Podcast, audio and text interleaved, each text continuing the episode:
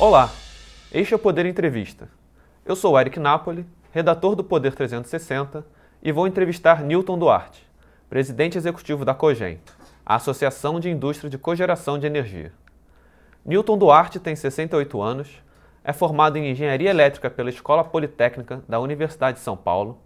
tem mais de 35 anos de experiência no setor elétrico e, em 2021, foi reconhecido como uma das 100 pessoas mais influentes da energia na década pelo grupo de mídia Full Energy.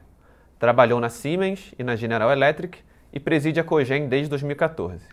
Newton, obrigado por ter aceitado o convite. Satisfação é toda minha, Eric. Agradeço também a todos os web espectadores que assistem a este programa. Esta entrevista está sendo gravada por videoconferência no estúdio do Poder 360 em Brasília, em 23 de junho de 2023. Para ficar sempre bem informado, inscreva-se no canal do Poder 360 ative as notificações e não perca nenhuma informação relevante. Newton, eu começo essa entrevista perguntando: recentemente o senhor chamou atenção sobre a necessidade do Ministério das Minas e Energia de rever a Portaria 564 de 2014 para que as usinas de biomassa possam vender o volume excedente de energia no mercado livre e não apenas no mercado regulado. De que forma essa restrição das usinas ao mercado livre impede maiores investimentos no setor de biomassa? Olha, Eric, a colocação é muito apropriada, porque depois de anos difíceis, com secas, é, incêndios e geadas em 2021, é, o mundo da cana sofreu muito. E 2022 foi um ano de baixa utilização da cana, quer dizer, colheu-se pouca cana e, e, e ficou-se aguardando, então, a cana recuperar. Por sorte, houve boas chuvas ao longo do ano passado e nesse ano, e a cana veio com muita força. Há uma expectativa de um crescimento de 10 a 15% na colheita desse ano, na safra 2023-2024, e dessa forma a gente pode antever que vai haver um excesso, além da garantia física, é, da, da produção de bioeletricidade exportada por esse setor de cogeração para o grid brasileiro, para o Sistema Interligado Nacional.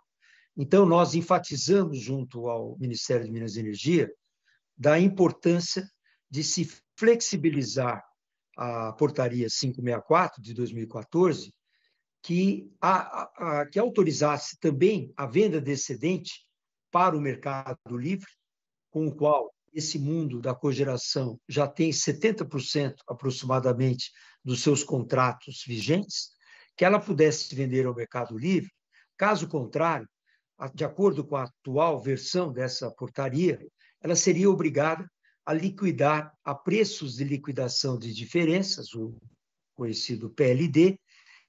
e esse PLD, em função das dificuldades e do, da judicialização que ocorreu com geradores no passado, não nossos, mas geradores hidrelétricos e termoelétricos, há uma judicialização e esse exportador de energia, além da sua garantia física, ele vem recebendo menos que 25% da, da cogeração exportada para o grid.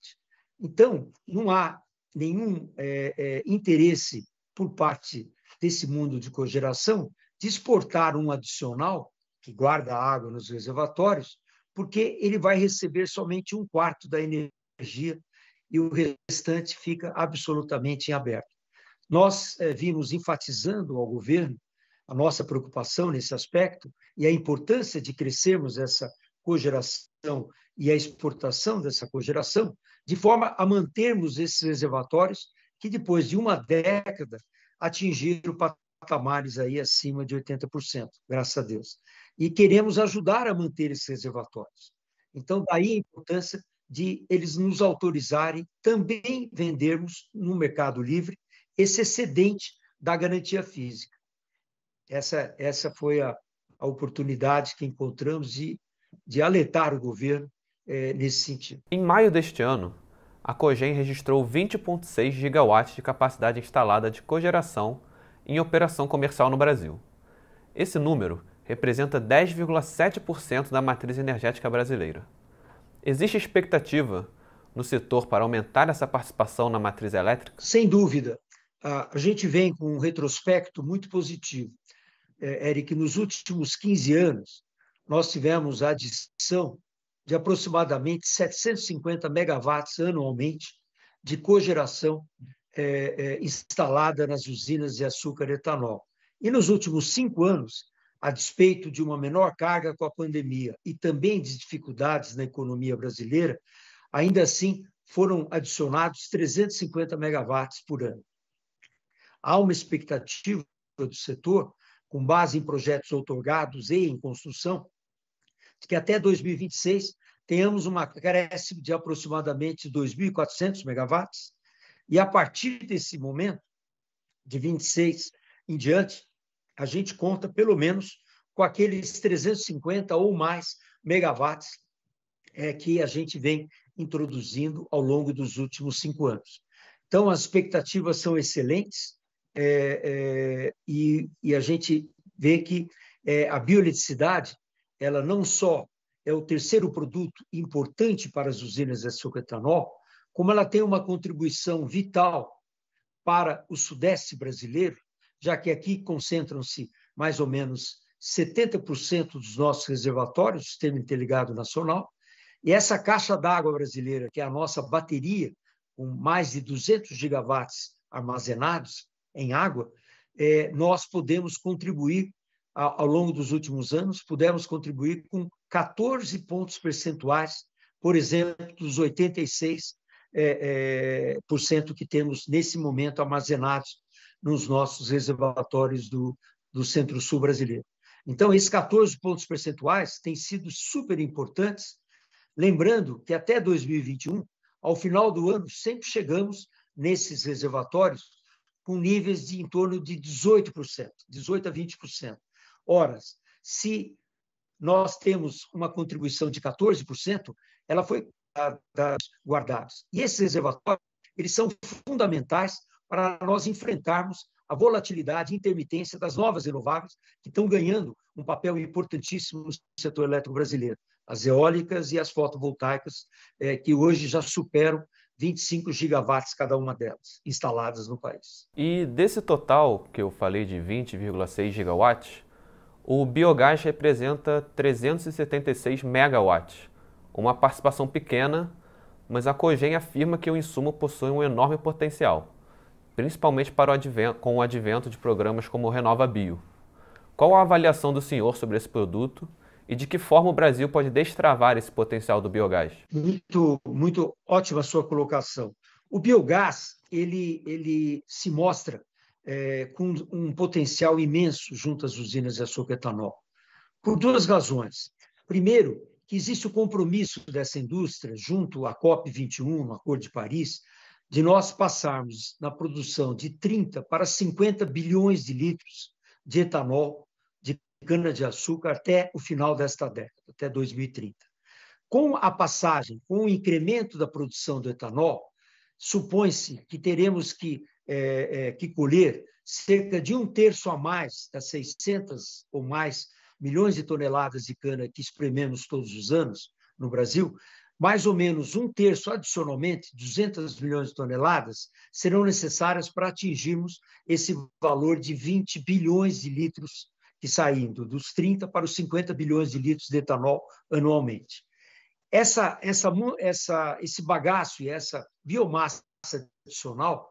ela vai proporcionar não só um, a possibilidade de incrementarmos é, a bioeletricidade exportada com a queima do bagaço produzindo vapor e no ciclo Rankine produzir eletricidade adicionalmente, que estimamos em torno de 7 gigawatts. Também teremos a oportunidade de acrescentar a extração do biogás da vinhaça, que é um resíduo na produção do etanol, para cada litro de etanol que o, pra, o país produz, cerca de 12 litros de vinhaça são produzidos. E essa vinhaça é levada ao campo como um biofertilizante de volta.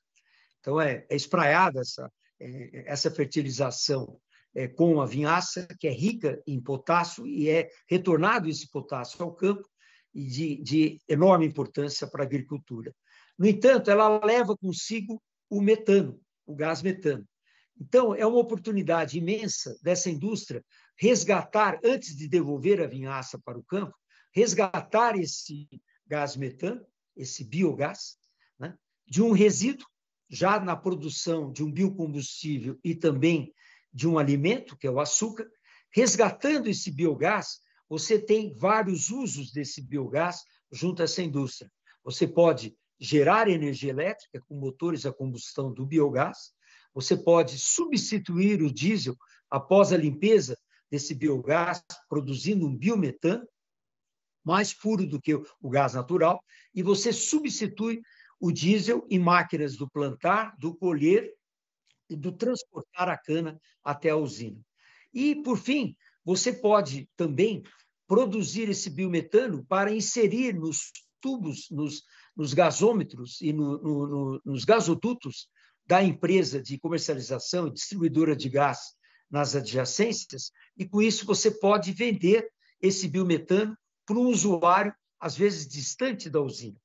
Nós temos casos assim é, já no Brasil, a exemplo da usina Cocal, que está alimentando com biometano a, a cidade de Presidente Prudente. Nós temos casos da produção do biometano sendo vendida para indústrias de fertilizantes próximas aqui a Piracicaba, no caso da usina Costa Pinto da Raizen, e temos outros casos de produção de biometano é, é, espalhados pelo Brasil. Então, e há uma perspectiva fantástica. São dezenas de projetos que estão sendo estudados nesse momento, fazendo uso do retirar o, o biogás dessa vinhaça e também dos sólidos, dos resíduos sólidos é, é, da torta de filtro e de, de, da palha da cana, etc., de tal forma que a usina passe a contar com um quarto produto importante, que é o biogás, e se limpe o biometano. Então, essas utilizações todas nos demonstram que teremos aí uma oportunidade, no caso da energia elétrica, de um adicional de 4 mil megawatts, né? além dos 12.600 que temos somente com o mundo de açúcar etanol, instalados no país de cogeração. Então, é, temos aí uma oportunidade é, é, somada a, e por que eu falei da Renova, do Renova Bio? Porque é esse compromisso de passagem dos 30 para os 50 bilhões de litros de etanol. Então, eles vão necessitar de mais cana, vamos produzir mais etanol, vamos produzir esse resíduo que é a vinhaça, retiraremos esse biogás da vinhaça, como já vem acontecendo em algumas usinas, com novas tecnologias de grande sucesso, né? e, e, e com isso teremos também um impacto menor na produção ou no, na substituição, perdão, do, do diesel, fazendo uso do biometano, com isso elevando a nota e melhorando as condições daquela usina frente aos certificados, é, é, os certificados é, do Renova Bio. Então, é um ganha-ganha em todos os aspectos, o meio ambiente, com uma biofertilização sem o gás metano, lembrando que se o gás metano é levado para, para o mundo agrícola, ele depois evaporado, ele tem um impacto imenso na, no, com gases de efeito estufa, muito superior, mais de 20 vezes em relação ao CO2. Então, é de se evitar e promove uma riqueza para a usina que não só não impacta o meio ambiente, como ela passa a ter a contar com o quarto produto, lembrando-se, açúcar, etanol, bioeletricidade, exportação de eletricidade e agora o biogás e limpo biometano. Então, há a perspectiva imensa nessa indústria de produzirmos milhões de metros cúbicos nesse país, é, advindos dessa é, vinhaça e dos resíduos superenergéticos. Um outro ponto que vale mencionar é a nossa capacidade de produzir biogás também de resíduos sólidos urbanos, dos RSUs, porque temos aí um grande número, os 8.600, 8.500, eh, perdão, 5.500, 5.600 municípios do Brasil, e muitos deles temos condições de produzir biogás, né, de aterros sanitários, organizar esses eh, resíduos que produzimos todos os dias. O Brasil produz algo como 78 milhões de toneladas de lixo anualmente. Então, a gente tem condições de retirar aí é, milhões de metros cúbicos dia, é, caso a gente venha implantar em, em numa condição muito positiva junto aos grandes centros metropolitanos no país, começando com São Paulo, o Rio de Janeiro, Minas Gerais, Belo Horizonte, etc. Todas as grandes capitais e grandes cidades do interior, como Campinas, Ribeirão Preto, São José do Rio Preto, Bauru, etc., para falar do Estado de São Paulo, e, e também no seu, seu estado, você que está em Brasília, no Distrito Federal, Goiânia, Anápolis, são cidades candidatas para esses projetos, e muitas delas já existem projetos de produção de biogás, né? é, às vezes em escala muito menor, que não adentram esse número que você citou, de um pouco menos de 400 megawatts, constantes da ANEL, da Agência Reguladora, é, de energia, Agência Nacional de Energia Elétrica, que é a agência reguladora que conduz e, e registra todos esses projetos, mas existem infinitos projetos, aí são mais de 800 projetos pequenos, de algumas dezenas de quilowatts, que são utilizados para produzir biogás e produzir é, eletricidade de pequenos ou aterros ou de pequenos usos de, de produção de biogás de detritos animais, cama de frango, cama de suínos, cama de gado, muito utilizado no sul do país, a partir do Paraná, é, produzindo eletricidade, produzindo biogás e produzindo eletricidade para suas próprias necessidades, aquelas fazendas ou pequenos frigoríficos. Então, as perspectivas de biogás no país são imensas e a COGEN entende é, de que aqui teremos um, um, futuro brilhante, adicionando gigawatts. Né? E é, imaginamos que o Brasil possa contar no futuro, aí, nos próximos 10, 20 anos, com uma dezena de gigawatts instalados de biogás, de forma descentralizada, fazendo uma, dando uma contribuição imensa para o setor elétrico brasileiro, é, criando confiabilidade e resiliência para o setor elétrico, já que você tem gerações todas é, distribuídas junto a cargas, né? a pequenas cidades, junto a indústrias e junto a pequenos consumidores, como uma fazenda. Agora, sobre o gás natural, a gente sabe que esse é um produto essencial para o setor de cogeração de energia. E eu queria saber como o senhor avalia as discussões que estão acontecendo na esfera pública para aumentar a oferta de gás no país a preços mais competitivos e de que forma esse aumento pode ser positivo para o setor de cogeração energética. Excelente pergunta, que o, o gás natural, ele é dentro de um conceito que o mundo chama de transição energética, e nós é, brasileiros temos que nos orgulhar muito, porque temos um setor elétrico já majoritariamente renovável, com mais de 80%, 84%, o último número que eu li, é, de energias renováveis na nossa matriz elétrica e 45% na nossa matriz energética. O gás natural, com o advento e uma introdução maciça das novas renováveis, seja geração eólica, seja geração fotovoltaica, solar, nós temos a necessidade de acrescentarmos um backup, um suporte a essas gerações, já que elas são intermitentes. Então, a solar, se num dia de chuva, ela tem uma, uma geração muito pequena, ou então no vento, caso cessem-se os ventos, nós temos também uma queda significativa da geração das eólicas.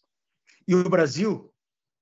que hoje já tem em torno de 25 gigawatts de cada uma dessas é, fontes instaladas no país e operando, a gente já vem vivenciando a importância de termos um backup importante para que a gente possa conviver com essa volatilidade dessas novas é, dos novos sistemas de geração. É, o gás natural ele é a maneira é, direta e muito útil para que enfrentemos essas oscilações de potência e de é, entrega de energia, é, juntamente com aquela que será, sempre será, a mais eficiente de fazê-lo, que são as hidroelétricas. As hidroelétricas, no instante que você abre mais a água de um distribuidor e insere mais água na turbina, ela responde em segundos é, é, com um, uma, uma, um aumento de potência ou um aumento de carga no gerador, no hidrogerador. Dessa forma, a hidroelétrica é imbatível na flexibilidade e na forma é, extremamente ativa que ela tem de enfrentar mudanças de potência, como as novas renováveis exigem do sistema elétrico. O gás natural não é diferente, ele é um pouco mais lento, no entanto, nós estamos falando em minutos para ele poder assumir carga em sistemas simples, em, não em ciclos combinados, onde você tem o, o evento do calor também para produzir vapor, mas em sistemas simples, gás natural puro, numa turbina ou num a gás, você tem uma recomposição rápida e ação rápida de potência, e com isso você dá um, um, uma contribuição direta para o setor elétrico, a fim de não só deixar a tensão elétrica cair, manter a tensão e também manter algo muito importante para o setor elétrico, que é a frequência, mantermos os 60 Hz, sob pena do sistema cair em cascata e a gente vivenciar um grande blackout. Então, a, o advento do gás natural, com a introdução das novas renováveis, ele passa a ter um papel ainda maior, é, de enorme importância, já que o país vem desenvolvendo poucos projetos hidrelétricos. Né? Eu, na tua idade, poderia citar 30 projetos hidrelétricos em construção no país, né? anos atrás. E hoje a gente tem poucos exemplos para dar. Em geral, PCHs, usinas pequenas, centrais de, de geração hidrelétrica, CGHs pequenas, sempre falando algo entre 13 e 30 megawatts somente. Antigamente falávamos de projetos de milhares de megawatts, né? A exemplo do último deles, Belo Monte, por exemplo, com 11.233 megawatts instalados lá. Então, eu, eu acredito que o mundo do gás, ele para o Brasil, não é diferente do mundo, mas ele é diferente para nós porque nós temos outras fontes renováveis e dessa forma o gás ele será um suporte importante e ele terá também uma, uma participação muito grande com, é, com um incremento cada vez maior das fontes de produção de energia baratas, que é o caso da fotovoltaica e da eólica, e dessa forma ele servirá como um suporte, como um backup extremamente importante. O gás natural, juntamente com biogás e biometano, que é a mesma molécula, é o gás metano, de fórmula CH4, ele, ele terá também do mundo do açúcar etanol uma contribuição importante, já que é muito, muito bacana a gente dar esse suporte às novas renováveis, com biometano, com algo que é, é, é renovável, que é o caso do biometano, e, e não com gás natural fóssil. Então, na medida em que a gente vá crescendo com a produção do biometano, nós vamos poder também contribuir é, para a, é, a, resiliência que o sistema necessita, enfrentando a volatilidade das novas renováveis. Então, o Brasil tem, ao contrário dos países do hemisfério norte, que tem enormes dificuldades de crescer essa renovabilidade do setor elétrico deles, que hoje está em torno de 26% apenas, contra os 84% que temos, na média dos países do OCDE, nós temos aqui a possibilidade também de contar com biometano. Então, eu, eu acho que é algo é, no-brainer, nós vamos ter um desenvolvimento do biogás e do biometano no país bombástico, seja do mundo de açúcar etanol, na produção do etanol, com os resíduos aí citados, como também os resíduos sólidos urbanos. É, e eu, eu vejo uma, uma oportunidade imensa para o país e para empresários do país, para empresas, indústrias, indústria de alimentos, a agroindústria nossa tão, tão é, importante e tão desenvolvida, que a gente mais e mais vamos desenvolver projetos de biogás. O ministro das Minas e Energia, Alexandre Silveira, afirmou que pretende propor um novo marco regulatório para o setor elétrico brasileiro. Segundo o ministro, essa proposta teria como objetivo corrigir as distorções do sistema atual.